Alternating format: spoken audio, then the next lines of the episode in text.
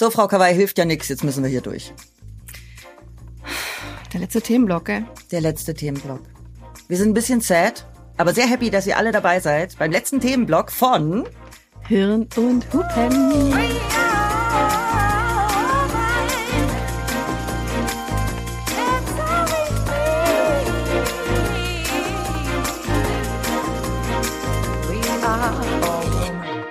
Hirn und Hupen mit Mia Bikawai und Vreni Frost. Verrückt, oder? Jetzt haben wir im November letzten Jahres mit diesem Podcast angefangen und jetzt ist schon die erste Staffel fast am Ende. Das ging so schnell.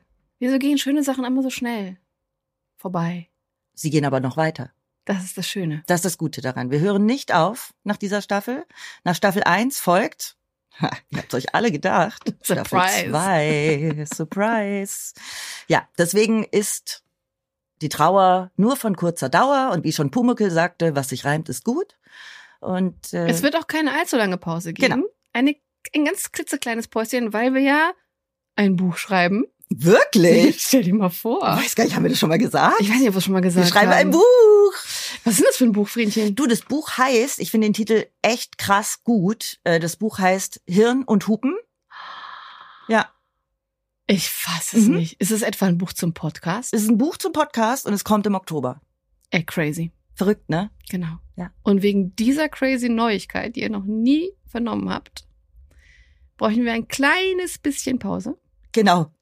Dass wir das Buch fertig schreiben, das Manuskript, dann geben wir das ab und danach stürzen wir uns wieder in Staffel 2. Und wir haben schon ganz tolle neue Themen für euch äh, vorbereitet und sind trotzdem offen auf eure Vorschläge, was ihr unbedingt bei uns hören wollt oder besprochen haben wollt. Was besprechen wir denn jetzt in den nächsten vier Wochen in dem letzten Themenblock? In den nächsten vier Wochen sprechen wir zum Thema Selbstwert. Das haben sich ganz viele von euch gewünscht und wir finden das Thema wahnsinnig spannend. Wir hatten beide am Anfang so ein bisschen das Problem, wie greifen wir dieses Thema? Deswegen bin ich ehrlich gesagt sehr gespannt, wie wir das heute erstmal greifen. Ich auch. Ja, Selbstwert, Wertschätzung, Selbstvertrauen spielt da ein bisschen mit rein. Ähm, Friedrich und ich, wir haben beide ein bisschen geschwommen. Ich glaube, weil wir mit diesen Begriffen genauso wie Selbstbewusstsein, Selbstliebe auch ein bisschen um uns rumschmeißen und äh, viel durcheinander werfen und wir erstmal ein bisschen, also ich musste mich ein bisschen reinlesen, um zu verstehen, was ihr genau meint, um dann festzustellen, Mensch, das ist ja wirklich ein Riesenthema. Und bevor wir diesen riesen Themenblock betreten, ihr wisst, was kommt. Wir sind in der ersten Folge des Themenblocks. Es kommt Die Schau der Frau. Good News aus der Welt von uns Frauen startet mit einer ersten richtig guten Nachricht. In jedem Land weltweit sitzt mindestens eine Frau im Parlament. Klingt komisch, ist aber so. Klingt noch, noch sehr wenig. Das klingt nach sehr wenig, ist aber tatsächlich eine Neuheit. Die Diversität und Präsenz von Frauen war noch nie so groß wie heute. Jawohl. Und wie gesagt, trotzdem ist die Gleichstellung noch weit, weit weg. Das teilte auch die Interparlamentarische Union, kurz IPU, mit. Der weltweite Anteil an Frauen in den Parlamenten lag am 1. Januar 2023 bei 26,5 Prozent. Das entspricht auch nur einem Anstieg von 0,4 Prozentpunkten gegenüber dem Vorjahr. Es steht fest, es gibt immer noch sehr, sehr viele Hindernisse für Frauen, um ins Parlament zu kommen. Deswegen sagen wir es jetzt erstmal so, es geht voran, wenn auch nur langsam. Die zweite Good News. Es gibt ein Gerichtsurteil für gleichberechtigte Bezahlung von Frauen und Männern in Deutschland. Durchhalten lohnt sich, ihr Lieben. Die Diplomkauffrau Susanne Dumas hat sich vier Jahre lang durch alle Instanzen geklagt, weil sie etwa 1000 Euro weniger als ihre männlichen Kollegen verdient hat. Und das trotz gleicher Qualifikation, Arbeit und Erfahrung. Düdüm. Ihr Arbeitgeber begründete den großen Gehaltsunterschied damit, dass sie bei ihrer Einstellung schlechter verhandelt habe als ihr männlicher Kollege. Beide seien zunächst das gleiche Gehaltsangebot gemacht worden. Der Mann jedoch habe mehr gefordert, um den Arbeitsvertrag zu unterschreiben. Zudem sollte er eine Leitungskraft ersetzen. Susanne Dumas hat nun gegen ihren ehemaligen Arbeitgeber gewonnen und damit auf jeden Fall Geschichte geschrieben. Das Bundesarbeitsgericht gab ihr in höchster Instanz Recht. Höhere Gehaltsforderungen von Männern in individuellen Gehaltsverhandlungen sind kein stichhaltiger Grund für ungleiche Bezahlung. Das Urteil ist tatsächlich ein Meilenstein für die gleichberechtigte Bezahlung von Frauen und Männern in Deutschland. Ich hoffe, dass sich keine Frau mehr die Butter vom Brot nehmen lässt und jetzt so mutig ist, das einzuklagen, was auch den Männern zusteht. So Susanne Dumas nach der Urteilsverkündung. So, liebe ArbeitgeberInnen da draußen, bezahlt eure MitarbeiterInnen bitte unabhängig vom Geschlecht einfach immer fair, dann muss es ja gar nicht so weit kommen. Amen. Mhm. Last but not least eine dritte gute Nachricht. Brustkrebs per Schweißproben diagnostiziert. Brustkrebs zu diagnostizieren ist nicht besonders einfach und oft auch gleich mit mehreren verschiedenen Untersuchungen verbunden. Kürzlich ist es aber Forschenden aus Großbritannien gelungen, eine viel einfachere, kostengünstigere und schnellere Methode zur Diagnose zu entwickeln. Auch wenn die sich erst noch langfristig beweisen muss, lag die Treffsicherheit bei den Versuchen bei fast 98 Prozent. Wie das Ganze funktioniert? Anhand von Schweißproben. Da es sich aber nur um eine sogenannte Proof of Concept Studie handelt, die durchgeführt wird, um die Machbarkeit und mögliche Wirksamkeit einer neuen Technologie oder Methode zu demonstrieren, sind die Datensätze der Untersuchung noch ziemlich gering. Sollte sich die Methode aber durchsetzen, könnte die Diagnostik von Brustkrebs deutlich erleichtert und die Heilungschancen gesteigert werden. Ich finde es definitiv schon eine Good News. Finde ich eine mega Good News.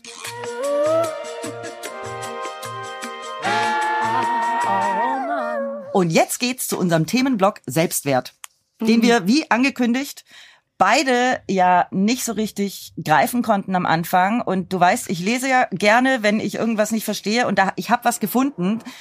Tatsächlich, du liest gerne. Ich lese über total gerne, ja. Vreni Faktenschweinchen liest gerne.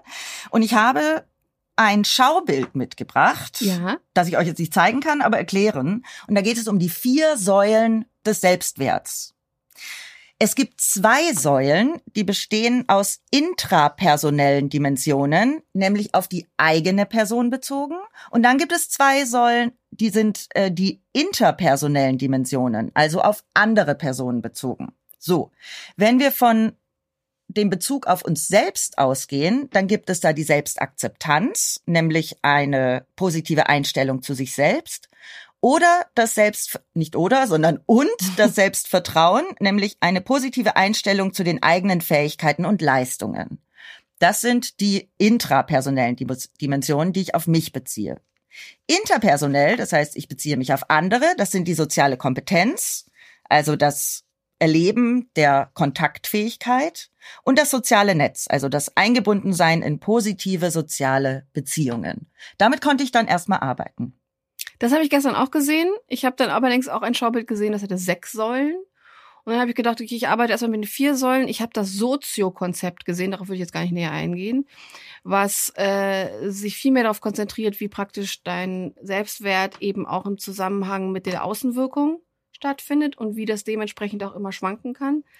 Und mehr als diese Schaubilder und die, die tatsächlichen, sagen wir mal, die wissenschaftlichen Erklärungen hat mir geholfen, das noch einmal ein bisschen zu definieren was ist Selbstwert, äh, wie definieren wir Selbstwert. Und das ist vielleicht etwas, worüber wir mehr sprechen können und sollten, auch aus eigener Erfahrung, als vielleicht wissenschaftliche Studien da belegen. Unser Selbstwert bestimmt nämlich unser alltägliches Leben, unsere Beziehung, unsere Arbeit und so weiter. Und ich glaube, das ist genau der Grund, warum ihr es euch gewünscht habt.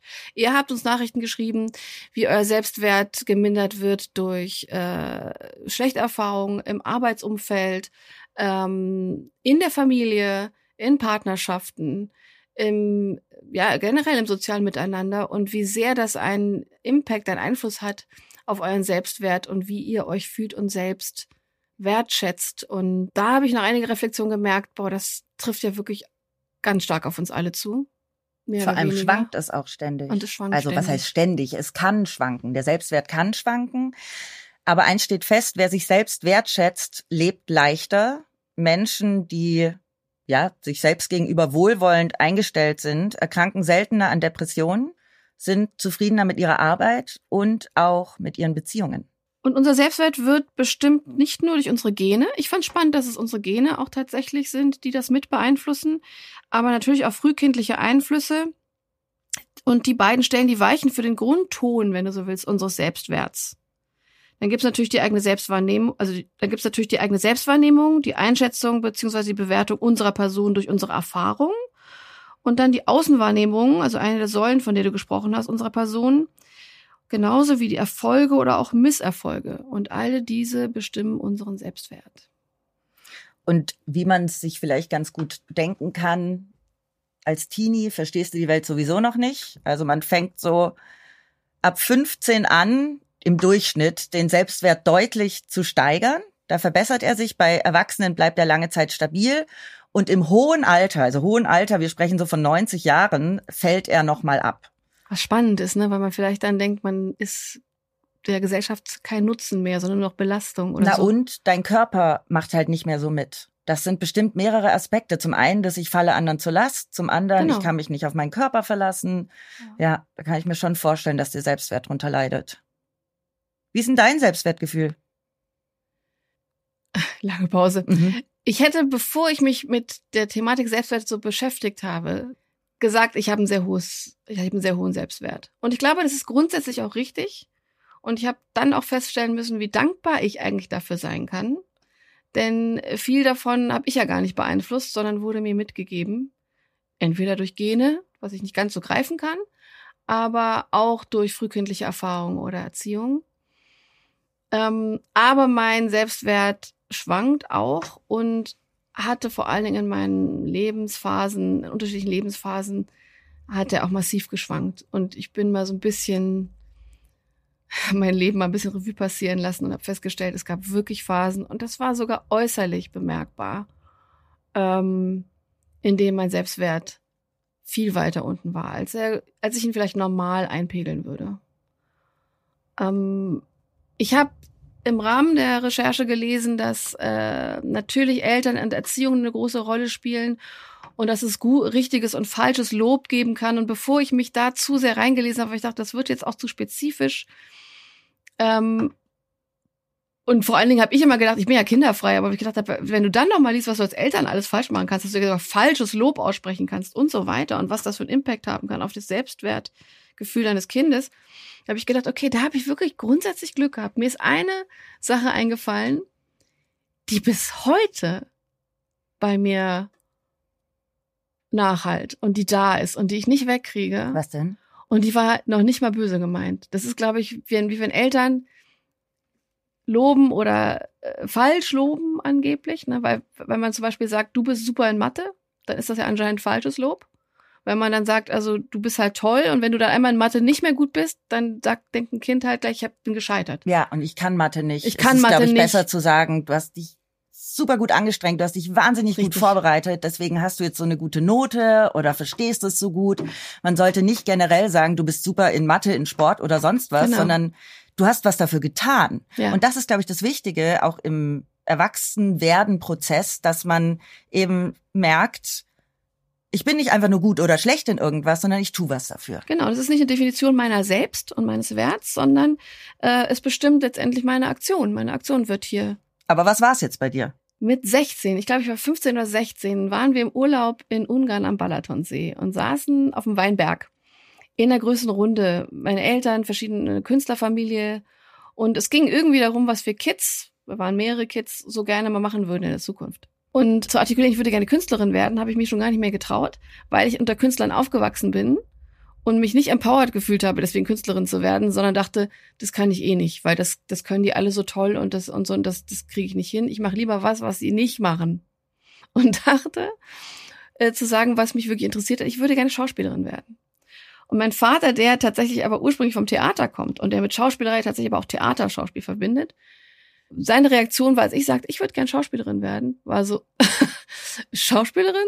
Du, naja, Oh, das war's. krass. Das war's. Und mein Vater ist, das muss ich wirklich sagen, meine Eltern eigentlich beide, aber auf unterschiedliche Art und Weise, nie jemand, der mich irgendwie reglementiert hat oder klein gehalten hat oder sonst irgendwas. Das war, kam in seiner Vorstellung war das irgendwie nicht vorstellbar, dass seine Teenager-Tochter diesen Weg gehen könnte. Das steckt, das steckt bis heute in mir drin. Krass. Und ich bin, ich habe, da war ich 15. Ich hatte immer noch Interesse an dem Beruf. Ich finde es auch nicht schlimm, dass ich es jetzt nicht gemacht habe. Das wäre vielleicht wirklich nicht das Richtige für mich gewesen. Aber in dem Moment ist dieser Wunsch in mir gestorben. mhm. Ich habe gedacht, okay, nee, nein, nee, mach ich nicht. Es ist lustig. Ähm, ich habe was erlebt im Arbeitsumfeld, was ich gerne jetzt jungen Leuten immer mit auf den Weg gebe, wenn Mhm. ich irgendwie Vorträge halte oder, oder Workshops gebe. Ich war zum Vorstellungsgespräch in Berlin bei einer Agentur und ähm, es ging um strategische PR und ich hatte vorher, also manchmal musste man in Agenturen einen sogenannten Copy-Test ausfüllen. Da bekommst du verschiedene Fragen mhm. und musst eben sagen, wie du das Problem angehen würdest. Habe ich gemacht, wurde eingeladen in diese Agentur. Die fanden den Copy-Test super. Ich saß eineinhalb Stunden im Gespräch und nach eineinhalb Stunden schaute mich der Geschäftsführer an und sagte, ja, das ist ja alles schön und gut, aber du passt nicht in die Modebranche. Okay. Ich bin rausgegangen aus diesem Gespräch, war total enttäuscht und dachte, okay, das war jetzt meine Chance. Hab dann eine Woche später äh, ein anderes Vorstellungsgespräch gehabt bei einer anderen Agentur und bin sofort genommen worden. Hab ja dann auch lange Zeit in der Mode gearbeitet und wurde irgendwann wieder als Freelancerin für genau diese Agentur angefragt. Und er konnte sich natürlich nicht an mich erinnern. Yeah. Und er hat mich in den Himmel gelobt, immer. Mhm. Und ich habe eins der beiden Fashion-Teams geleitet, das Streetwear-Team. Mhm. Und irgendwann waren wir auf einer Agenturfeier, beide lustig am Feiern. Und dann habe ich gedacht, so, und jetzt erzähle ich es dir mal. Yeah. Der ist aus allen Wolken gefallen. Und dann habe ich zu ihm gesagt, bitte sag sowas nicht an jungen, sag sowas nicht jungen Leuten. Yeah. Du kannst so viel kaputt machen dadurch. Es ist so kacke, jungen Leuten einfach nur aufgrund eines eineinhalbstündigen Gesprächs zu sagen, ja, tut mir leid, du passt da nicht rein. Das zeugt eigentlich eher von eigenem, von einer eigenen Hybris, finde ich schon fast. Also ich würde niemandem, den ich noch nie auf der Arbeit, bei der Arbeit be beurteilen und beobachten konnte, ich würde es nicht wagen, so jemandem sowas zu sagen. Das ist mir interessanterweise in, äh, in den Agenturen, in denen ich gearbeitet habe in der Vergangenheit, immer öfter passiert. Dass mir, mir oder ich habe es halt mit angehört, dass Dinge so gesagt worden sind wie, die passt da nicht rein oder das kriegt die nicht hin oder das ist nichts für sie. Meistens im, in Bezug auf Frauen muss ich tatsächlich stehen, dass ähm, ja, eigentlich, wenn ich mich, wenn ich erinnere, vielleicht habe ich da auch irgendwie selektiv zugehört, aber ich, das, das, ich erinnere wirklich so, dass diese Kommentare immer in diese Richtung kamen. Und auch was das Kommentar meines Vaters anging, das glaube ich eine andere Motivation hatte, aber ähm, Wörter sind Waffen.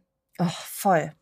Und sie werden so oft, so schnell, so unbedacht geäußert manchmal böse gemeint, manchmal noch nicht mal böse gemeint, aus einer eigenen Hybris heraus, aus einer eigenen Unsicherheit heraus, aus einer eigenen Denkweise heraus oder einem Vorurteil heraus, was auch immer es sein mag.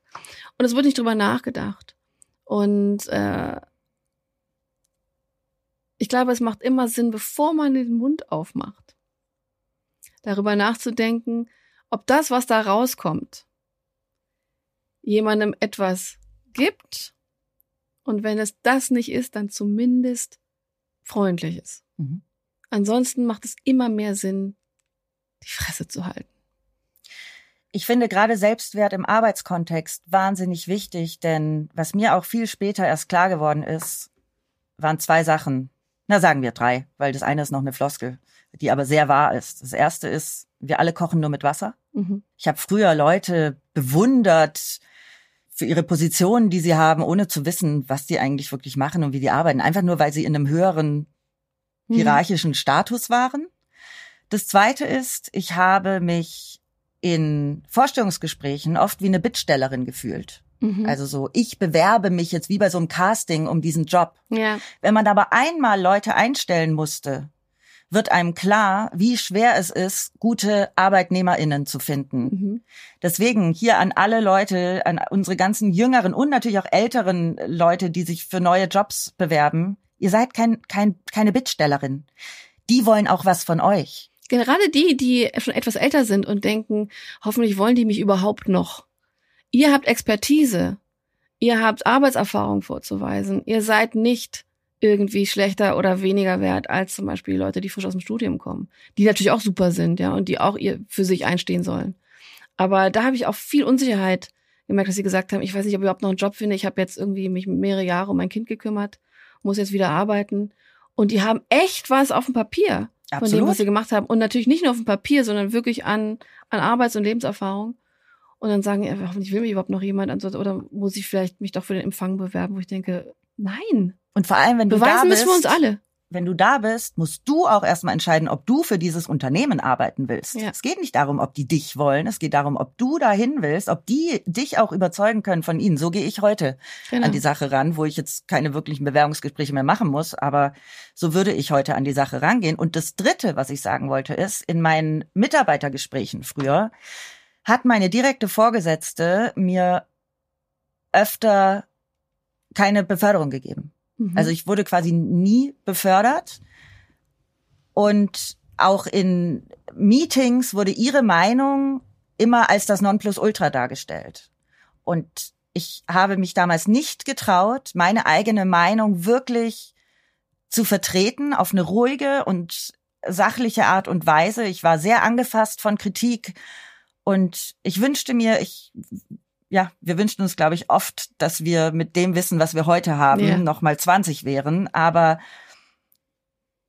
deswegen freue ich mich immer, das mitgeben zu können.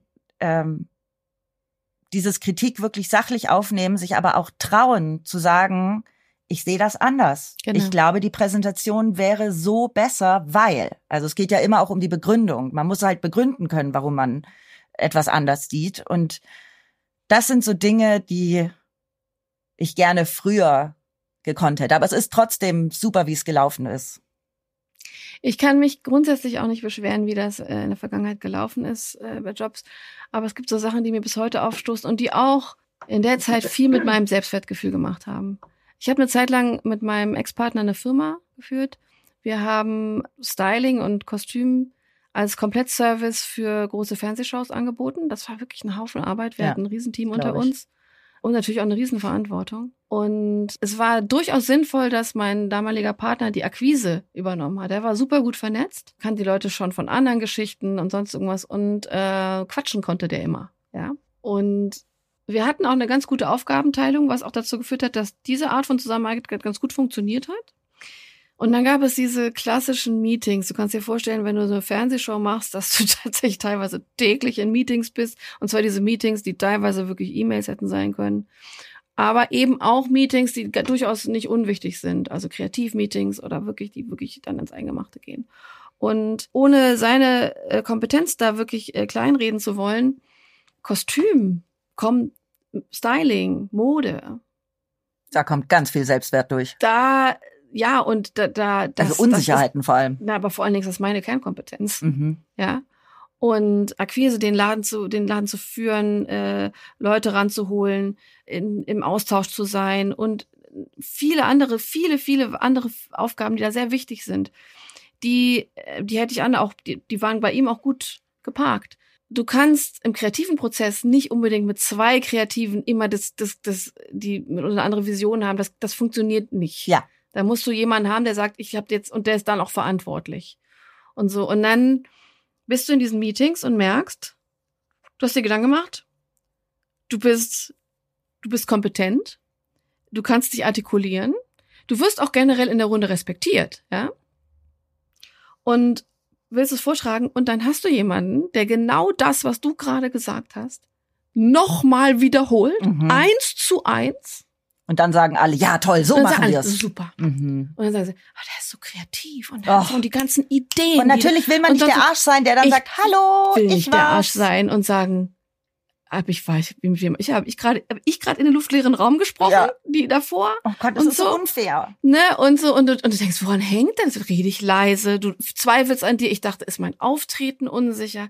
Werde rede ich leise? Ich rede, glaube ich, nicht leise.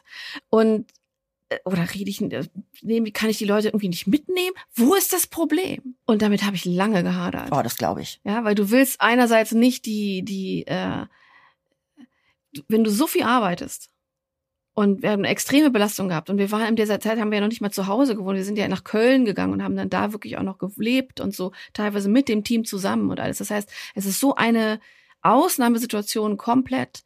Du bist so beansprucht, du bist komplett nur in diesem Projekt drin. Und dann führst du eine Beziehung und ein Unternehmen und willst einen guten Job machen, dann machst du jetzt nicht noch so den Jahrmarkt der Eitelkeiten auf. Also so habe ich das empfunden. Vielleicht ist es auch so ein Frauending. Also ich dachte, ich sage jetzt nicht, also das habe ich gerade gesagt. Ich dachte, das ist irgendwie lächerlich, das jetzt anzuführen. Aber es hat an mir genagt.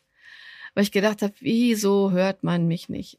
wir haben das ein paar Jahre gemacht und ich muss sagen, es hat sich in den Jahren gebessert mit dem festen Team und dem, der festen Produktionsfirma, die mich dann auch kannten, dass ich irgendwann mal, da wurde ich auch dann jenseits von diesem, diesem Double Pack gebucht. Da sah es dann wirklich wieder anders aus. Ich habe mir dann innerhalb dieser Jahre die Kompetenz dann auch erarbeiten können. Aber am Anfang, und da habe ich gemerkt, dass das, dass es auch unschöne Seiten bei mir herausgeholt hat. Und das war dieses sinkende Selbstwertgefühl, das ich hatte, was ich dachte, Klar. meine Kompetenz wird hier nicht gesehen, ich werde hier nicht gesehen. Warum? Ich habe es nicht verstanden. Ich äh, war sauer auf meinen Partner, ich wollte das gar nicht sein. Ich wollte ihm auch gar nicht unterstellen, dass der jetzt, der wollte gar nicht gegen mich arbeiten. Das sind natürlich auch mal ganz andere Faktoren, die da mit reinspielen. Und habe gedacht, ich will doch nur gehört werden. Und das ist das Spannende an einem geringen Selbstwert, dass man irgendwie so am struggeln ist, dass man gar nicht mehr innerlich mit sich arbeiten kann. Ich war zum Beispiel früher ein neidischer Mensch. Mhm. Ich war früher, ich sage ja seit sieben Jahren oder so, ich bin komplett neidfrei. Wenn ich Neid empfinde, hinterfrage ich sofort, was in mir selber nicht stimmt, was ich früher nicht gemacht habe. Ich fand früher andere doof und habe gelästert und ähm, habe Leute unfair behandelt Einfach nur, weil ich innerlich zerrissen war und weil mein Selbstwert äh, nicht da war, wo er heute ist. Darüber bin ich sehr froh, dass ich seit sehr, sehr vielen Jahren überhaupt nicht mehr habe. Ja. Ich war, ich es allerdings tatsächlich nie stark. Dafür bin ich auch sehr dankbar. Ich weiß nicht warum. Aber ich war nie, vielleicht weil, sagen wir mal, ich auch schon in Kindheit und, und in, in, in, all meinen, in meiner ganzen Entwicklung nie das Gefühl hatte, ich wäre nicht so viel wert wie andere oder ich müsste neidisch auf jemanden sein. Vielleicht ist es auch ein Privileg, dass es so ist. Aber in den letzten Jahren ist es auch eine bewusste Entscheidung, keinen Neid zu empfinden. Ja. Und ich tue es mittlerweile tatsächlich nicht. Und das ist in allererster Linie sehr befreiend für einen selbst. Weil Neid dich so von innen auffrisst. Und Neid macht, also ich sag mal, Neid macht hässlich. Ja. So, weil es dich so von innen so, das sind alles so, so Total. hässliche Gefühle. Und wenn in ganz seltenen Fällen so ein Gefühl wieder mal hochkommt, so ganz, ganz selten, dann kriegt man es mit und dann kann man das von sich wegschieben und das ist wie ein Detox dann, dass man sagt, wah, weg. Ja, weg. finde ich auch super. Es tut Ja. total gut. Ja.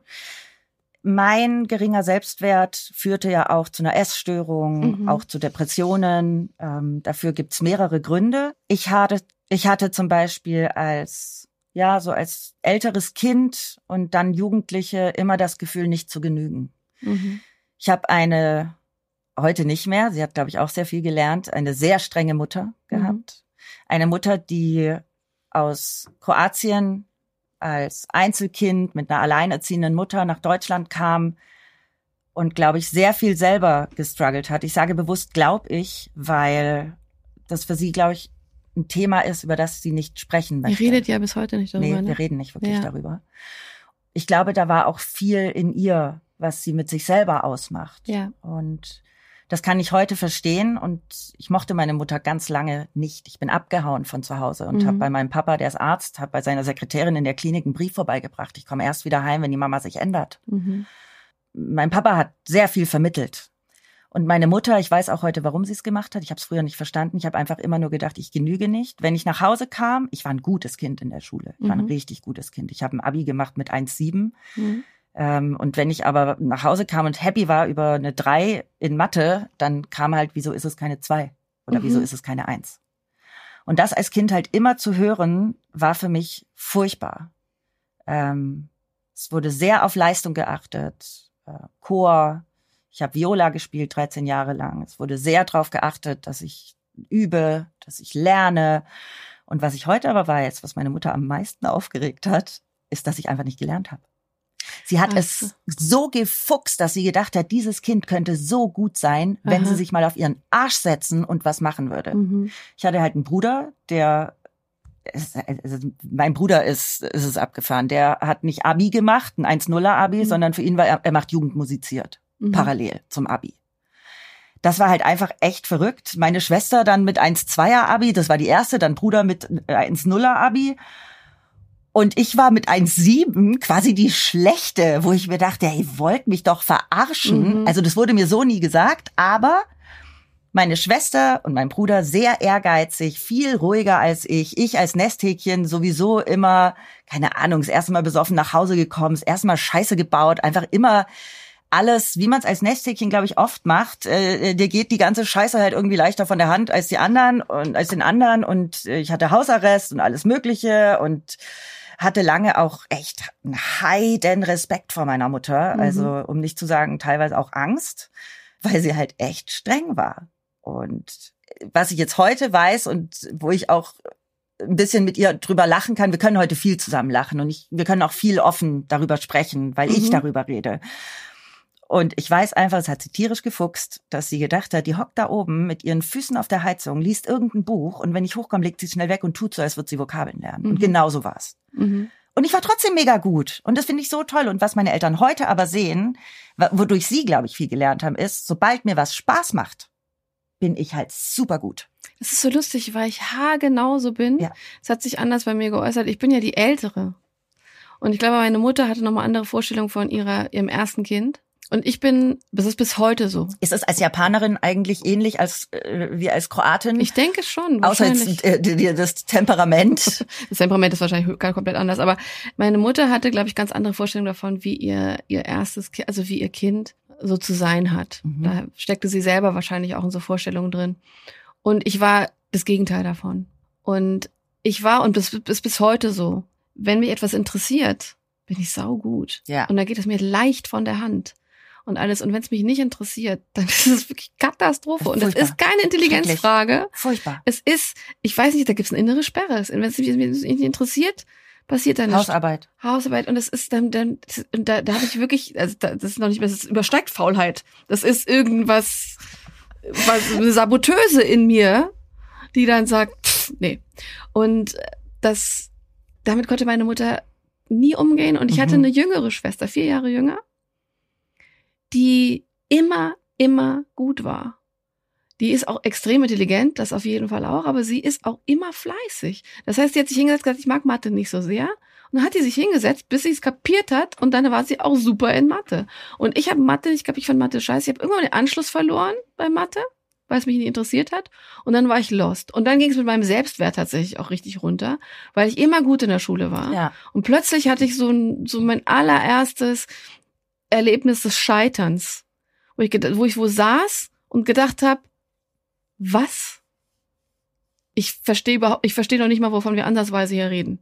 Weil man dann, glaube ich, sich innerlich so reinredet in das Ich verstehe es nicht, dass man schon auch, ich kenne das von Prüfungen, von mündlichen Prüfungen, dass man ja. denkt, oh Gott, ich brauche jetzt die Antwort. Und dann verzieht sich alles in dir drin, dass du gar nicht mehr denken kannst. Genau. Und ich war, ich war ja intellektuell, war ich, wäre ich durchaus in der Lage gewesen, dass man mir Formeln erklärt oder irgendwas erklärt. Aber ich war wirklich so gesperrt schon zu diesem Zeitpunkt, Absolut, dass ich dachte, ich. ich bin eine Null. Und da hat dieser Selbstwert mich selber blockiert, der, der, der mich so nach unten gezogen hat, dass ich gedacht habe, und dann habe ich wirklich gedacht, ich muss es verstecken. Ich darf nicht zeigen, dass ich hier gerade richtig scheitere, weil eigentlich war alles immer super. Und dann habe ich das total lange verschwiegen, bis es halt natürlich nicht mehr zu verschweigen geht. Und dann konnte ich irgendwann mal auch nicht mehr erklären, ja genau, dass ich, wenn ich da vor dieser Prüfung sitze, ich, sagen wir mal, nicht nur nicht in der Lage bin, das Problem zu lösen, sondern dass ich, dass ich darauf gucke und denke, das könnten, könnten jetzt auch Hieroglyphen sein. Also ich, ich wüsste noch nicht mal, wie ich jetzt hier was hin. Ich habe tatsächlich Blumen gemalt. Mhm. Ich habe Blumen daneben gemalt. Und meine Mathelehrerin damals, eine Französin, ich war ja auf dem französischen Gymnasium, hat mir dann vor Wut, weil sie dachte, das wäre irgendwie provokativ gemeint, äh, ihr Mathebuch an den Kopf geschmissen. Ah. Heutzutage gäbe es da ein Disziplinarverfahren. Alter. Aber äh, mir hat mein Englischlehrer mal Wasser über die Hände gegossen. Warum auch immer. Ich weiß es gar nicht ich mehr. Ich weiß auch nicht, was da los Und und so und aber ich konnte mich dann auch nicht erklären. Ich konnte nicht zugeben, mhm. Dass äh, das ist halt und das hat so viel mit meinem Selbstwert gemacht, dass ich in der Schule das erste Mal dieses Gefühl hatte, nee, du bist richtig scheiße. Weißt du das? Und wie willst, willst du das erklären? Ah, krass. Und so. Und das ging auch nicht weg. Ja. Das ging sehr lange nicht weg. Ich habe auch sehr lange, war ich der Meinung, ich bin eine Null in Mathe. Mhm. Das stimmt gar nicht. Heute, weil ich bin extrem schnell im Kopf rechnen. Ja. Ich bin und, und, und andere mathematische Zusammenhänge zu erklären. Okay, und andere äh, Algebra, binomische Formeln, die brauche ich halt im Leben tatsächlich nicht mehr. Warte kurz ein Fun Fact, ja? weil es mir gerade wieder einfällt. Ich weiß nicht, warum das gerade in meinen Kopf ploppt. Ja. Ich habe ja in der zwölften Klasse gedacht, ich studiere vielleicht mal Mathe. Also, liebe Vreni, du passt einfach nicht ins Mathe. Ja.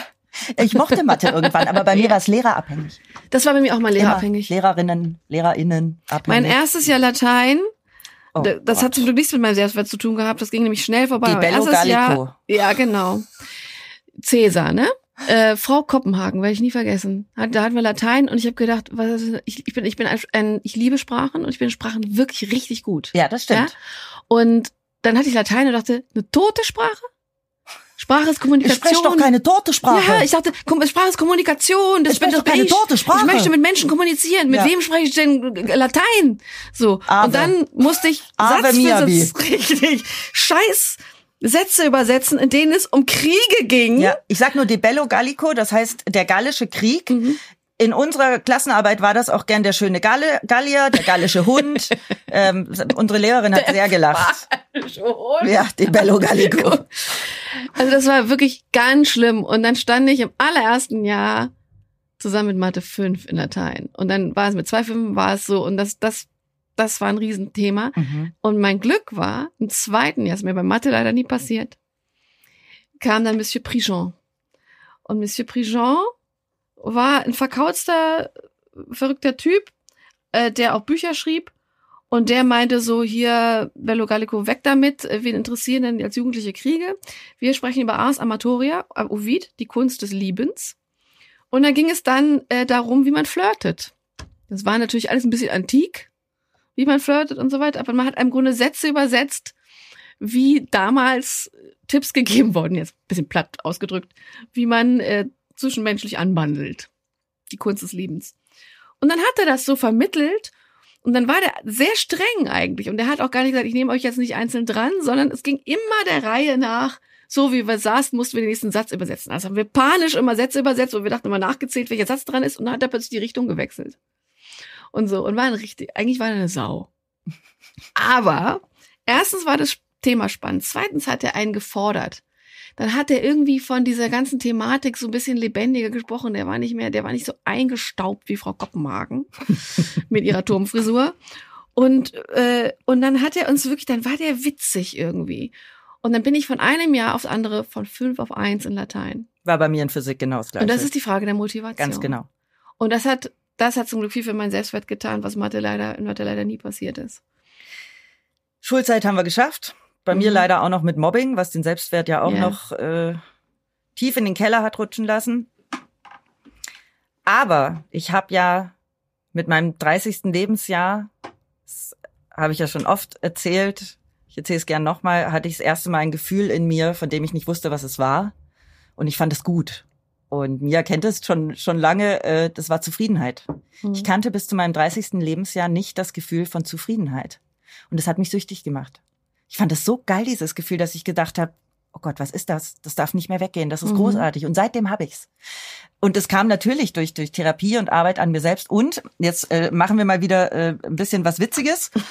Ich habe heute früh, bin ich hängen geblieben. Ich bin um 6 Uhr aufgewacht und dachte, okay, ich lese jetzt noch ein paar andere Sachen. Und dann bin ich natürlich auf so Tests gestoßen. Ich habe heute früh also einen, einen Psychotest gemacht äh, zum Okay. Thema ähm, Selbstwert. Und das ist ein Test, der basiert auf Forschungsergebnissen der Universität Oxford. Darf man jetzt nicht zu hoch einordnen. Die Seite heißt IDR Labs. Da kann man auch Tests zu Harry Potter machen und so. Aber da kann man halt ganz viele lustige Tests Okay. machen. Und die geben halt irgendwie so einen so einen ersten Überblick. Und deswegen, ich mag Tests. Ich finde das Ich super weiß. witzig. Ich liebe Ja. es. Und in diesem Test ging es um Zufriedenheit und, und Geltung, also deinen geistigen Zustand mit dem Leben zufrieden und glücklich zu sein. Dann ging es um Attraktivität und Anerkennung. Wie nehmen wir unsere körperlichen Merkmale wahr? Also denken wir, wir sind ansprechend für andere. Dann Einfluss und Bedeutung. Da geht's eher darum, inwieweit unser Denken deterministisch ist. Also das heißt, glauben wir, dass freier Wille eine Illusion ist Ja. und wir haben keine Kontrolle über unser Schicksal? Ähm, oder haben wir da eine andere Meinung? Glauben wir, dass unser Leben hat einen Wert, einen Nutzen, eine Bedeutung? Dann geht's an, an das Selbstvertrauen und das Selbstwertgefühl, unser Glauben an uns selbst und unsere Fähigkeiten und die Überzeugung, dass wir in der Lage sind, Herausforderungen des Lebens zu meistern oder uns auch denen zu stellen. Und dann die letzten zwei sind Widerstandsfähigkeit, Zähigkeit, also Resilienz, die Ja. psychologische Fähigkeit, Herausforderungen und Ungewissheit mental zu bewältigen. Ja, und dann äh, das insgesamte Selbstwertgefühl, also ein positives Selbstkonzept. So, ich habe diesen Test gemacht, das waren nur ganz wenig Fragen, deswegen sagt es ja auch nicht viel aus. Bei der Zufriedenheit sagt dieser Test, ich schreibe mir zu, 46 Prozent mehr Zufriedenheit und Geltung als der Durchschnittsmensch, Mhm. 40 Prozent mehr Attraktivität und Anerkennung als der Durchschnittsmensch, 45 Prozent mehr Einfluss und Bedeutung als der Durchschnittsmensch, 40 Prozent mehr Selbstvertrauen und Selbstwertgefühl als der Durchschnittsmensch und 1,7 Prozent mehr Widerstandsfähigkeit und Zähigkeit als der Durchschnittsmensch. Insgesamt ist ihr Selbstwertgefühl 34,58 Prozent höher als das des Durchschnittsmenschen.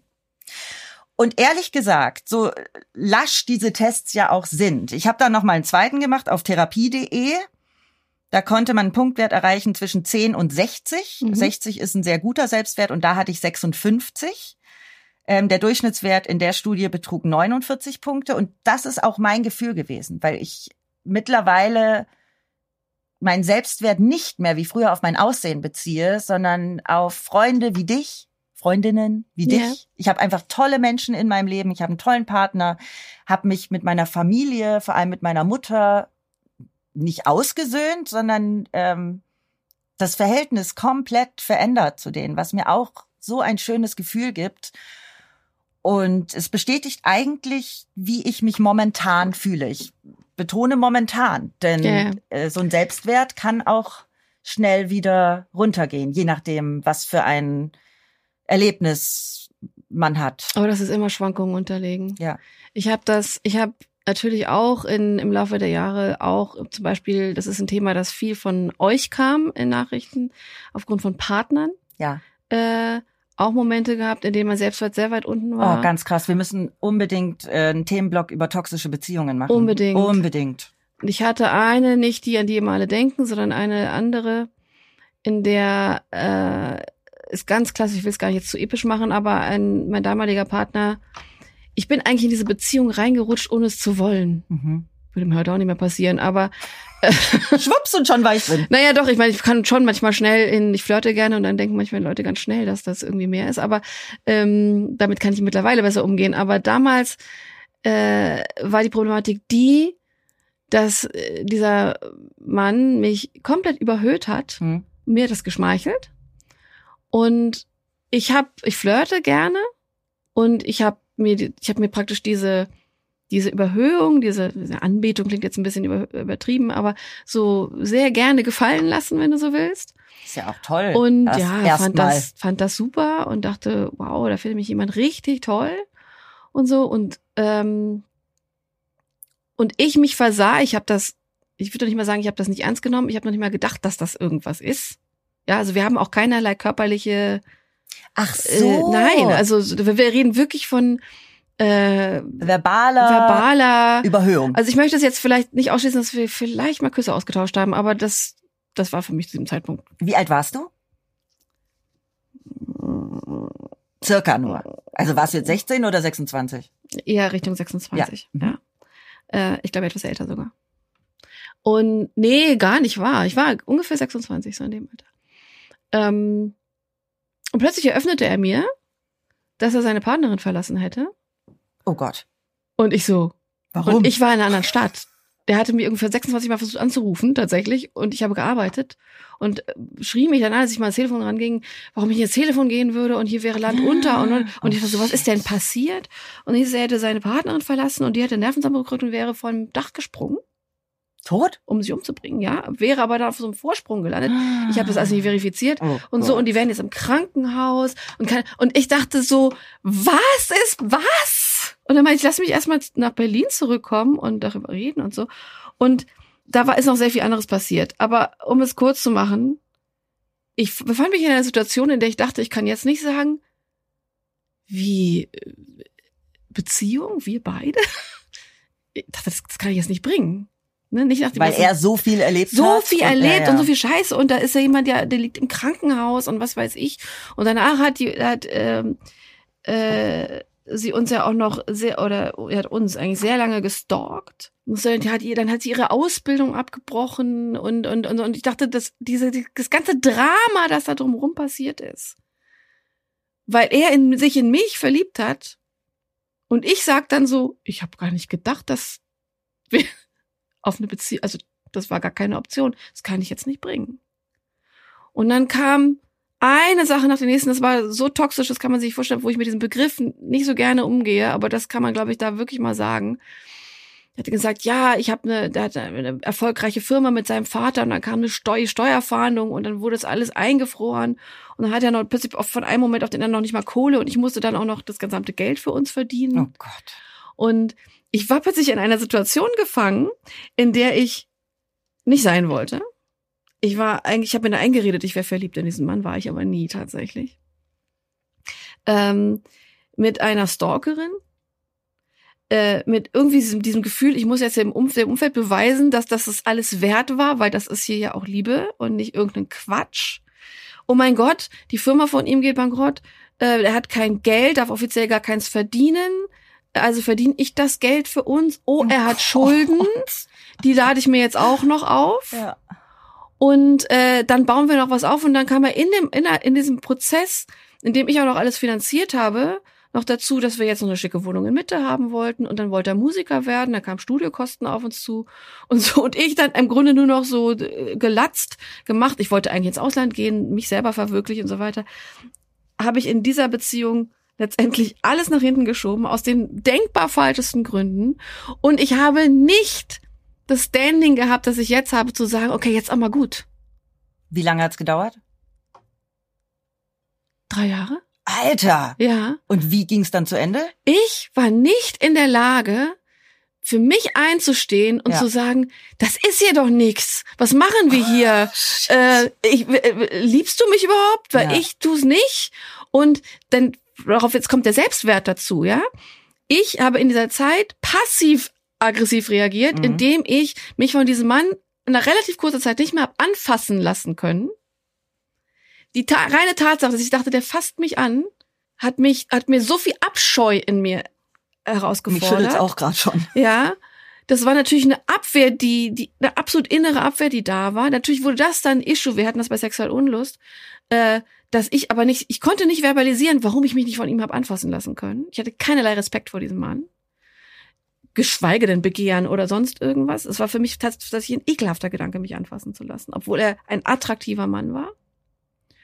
Und ich habe zugenommen. Da haben wir ja auch schon mal drüber geredet, emotional. Ich habe kompensiert mit Essen. Und dann habe ich mir tatsächlich in irgendeinem Akt des Wahnsinns, ich glaube, das war auch Selbstsabotage, die meine langen Haare abgeschnitten. Und dann kam von seiner Seite hartes Mobbing Mhm. im Sinne von, wie ich aussehe und ich auseinandergegangen bin.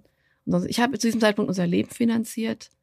Das ganze Ding in mehrere Jobs gemacht, die ich nicht hätte machen wollen, weil ich eigentlich einen sehr guten Job im Ausland hätte machen wollen, die ich nicht angenommen habe. Hatte diesen ganzen Scheiß mit seinen Schulden und was da dran hing und, und anderen Sachen und seiner Ex-Freundin irgendwie emotional am Tragen. Ich konnte von mir selber nicht einstehen und dem Ganzen. Ich war in einer Situation gefangen und bekam dann noch zu hören, Oh, wie scheiße shit. ich aussehe und sonst irgendwas. Und mein Selbstwert war, glaube ich, Keller. at the Mhm. Ja. Und ich kann im Nachhinein immer noch nur dankbar dafür sein, dass es ein gewisses Fundament gab.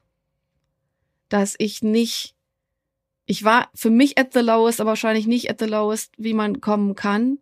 Und ich, das war so schlimm, dass ich selber nicht in der Lage war, Schluss zu machen, obwohl ich, sagen wir mal, schon seit Tag eins hätte Schluss machen wollen. Verrückt, oder? Und ich musste wirklich, ich wusste, weil ich mich aber nicht anfassen lassen, ich wusste, dass er fremd ging zu irgendeinem Zeitpunkt. Und das ist schwer, es ist hart, das zu sagen. Ich spreche das zum Beispiel tatsächlich auch zum ersten Mal irgendwie öffentlich aus. Ähm, ich wusste das, habe das ganz lange ignoriert, hab einfach so getan, das ist einfach nicht so, bis ich mir selber eingestanden habe, das war fast schon, das fand das fast schon gut. Mhm. Irgendwann wusste ich sogar, wer das ist, weil das war eine Kellnerin bei uns im Stammcafé, die mich nie bedient hat. Wenn ich was, wenn ich etwas bestellt habe und er hat was bestellt und unser Freund hat was bestellt, haben die ihre Sachen bekommen, ich habe meine Sachen nicht bekommen. Was? Ja. Und ich dachte so, was ist mit der nicht in Ordnung? Ich dachte, die ist blöd.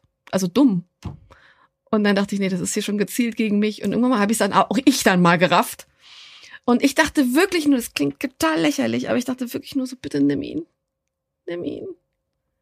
Ich hatte nicht, ich habe es nicht hingekriegt zu sagen, ich mach Schluss. Und ist es dann so Das passiert? hat keinen Sinn. Ich, mache Schluss. Ich will das alles nicht. Ich, ich hätte ja nicht mal sagen müssen, ich wollte es noch nie. ne?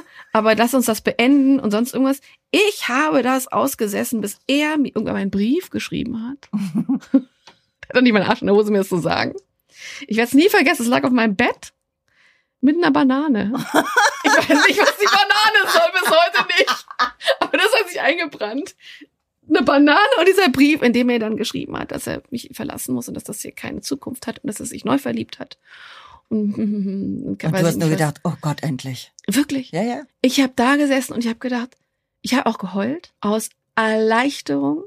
Ich dachte, endlich ist es vorbei. Und bis heute, wenn ich mich heute anschaue, verstehe ich nicht, wie ich das so weit habe kommen lassen. Und wie, wie mein Selbstwert so weit unten hat sein können, dass ich noch nicht mal für mich einstehen konnte und sagen konnte, ist auch mal gut, das lassen wir mal jetzt. Das tut uns beiden nicht gut. Wir gehen mal, wir, wir ziehen mal weiter. Ich wünsche dir alles Gute für deinen Lebensweg. Das wünsche ich ihm tatsächlich. Mhm. Aber ich bin mit wehenden Fahnen daraus. Und ab dem Moment konnte ich wieder anfangen zu atmen. Ich habe tatsächlich wieder abgenommen. Ich hatte wie und mein Selbstwert ist wieder langsam gestiegen. Und ich habe mir das dann wieder erarbeitet, dass ich irgendwo war, dass ich gesagt habe und dass ich tatsächlich dann auch daraus lernen konnte, und gesagt habe, nie wieder. Mhm. Was auch immer in Beziehung sonst noch sei, das passiert mir nie Ja. wieder. Und so wie ich mich damals, ich kann, ich fühle es aber noch. Ich fühle noch, wie es mir damals ging. Klar, das ist ja auch ein Teil von dir. Genau. Und das ist aber für mich dieses Gefühl, wie es mir damals ging.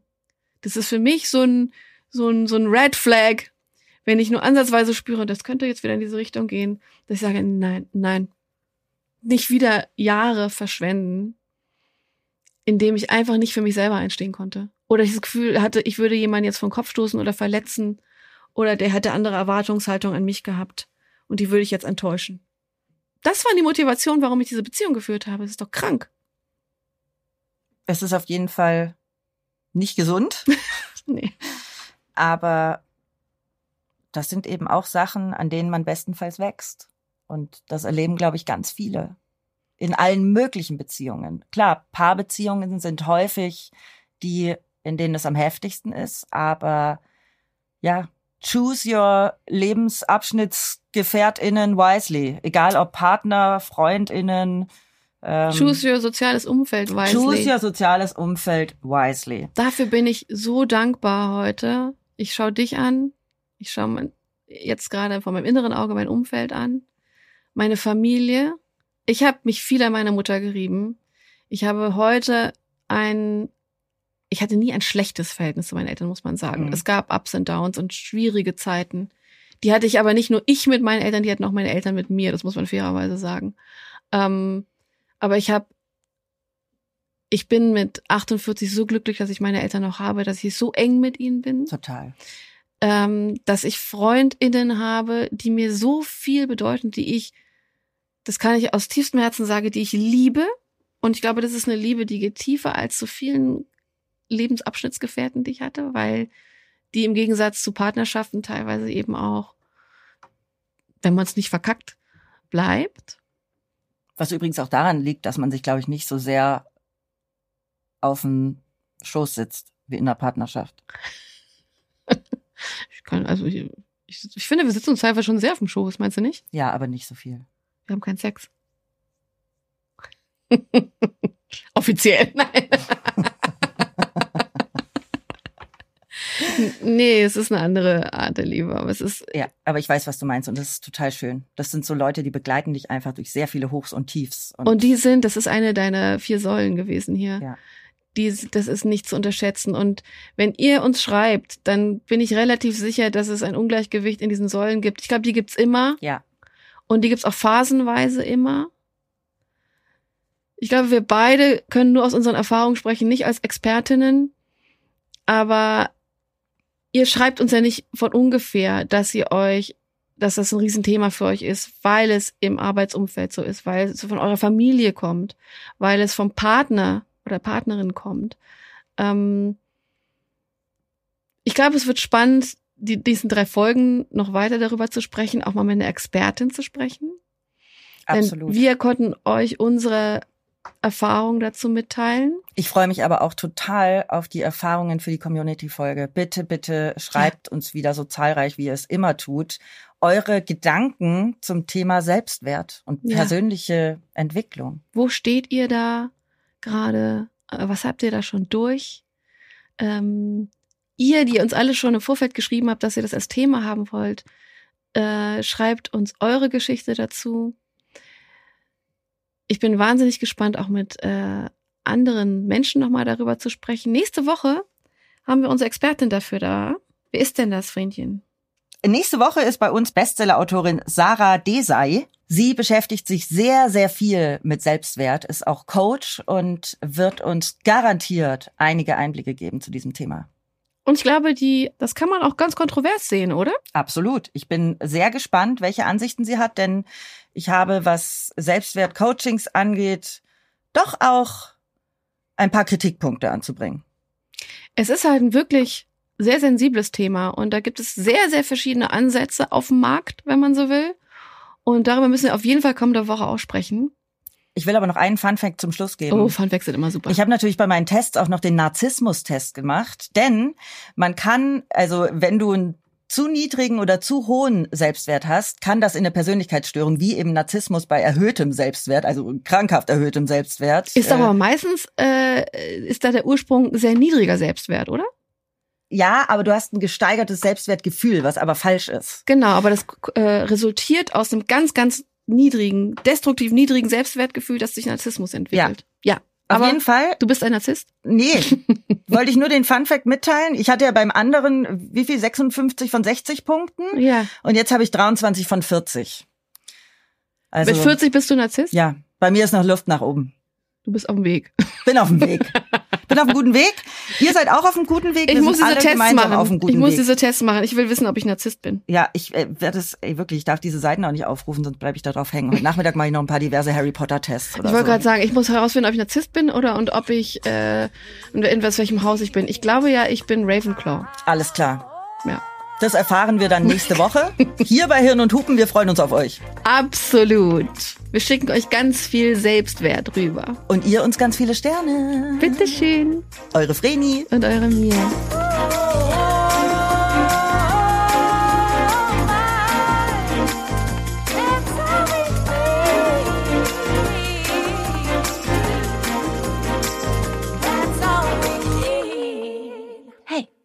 Hirn und Hupen ist eine Produktion von Studio Trill.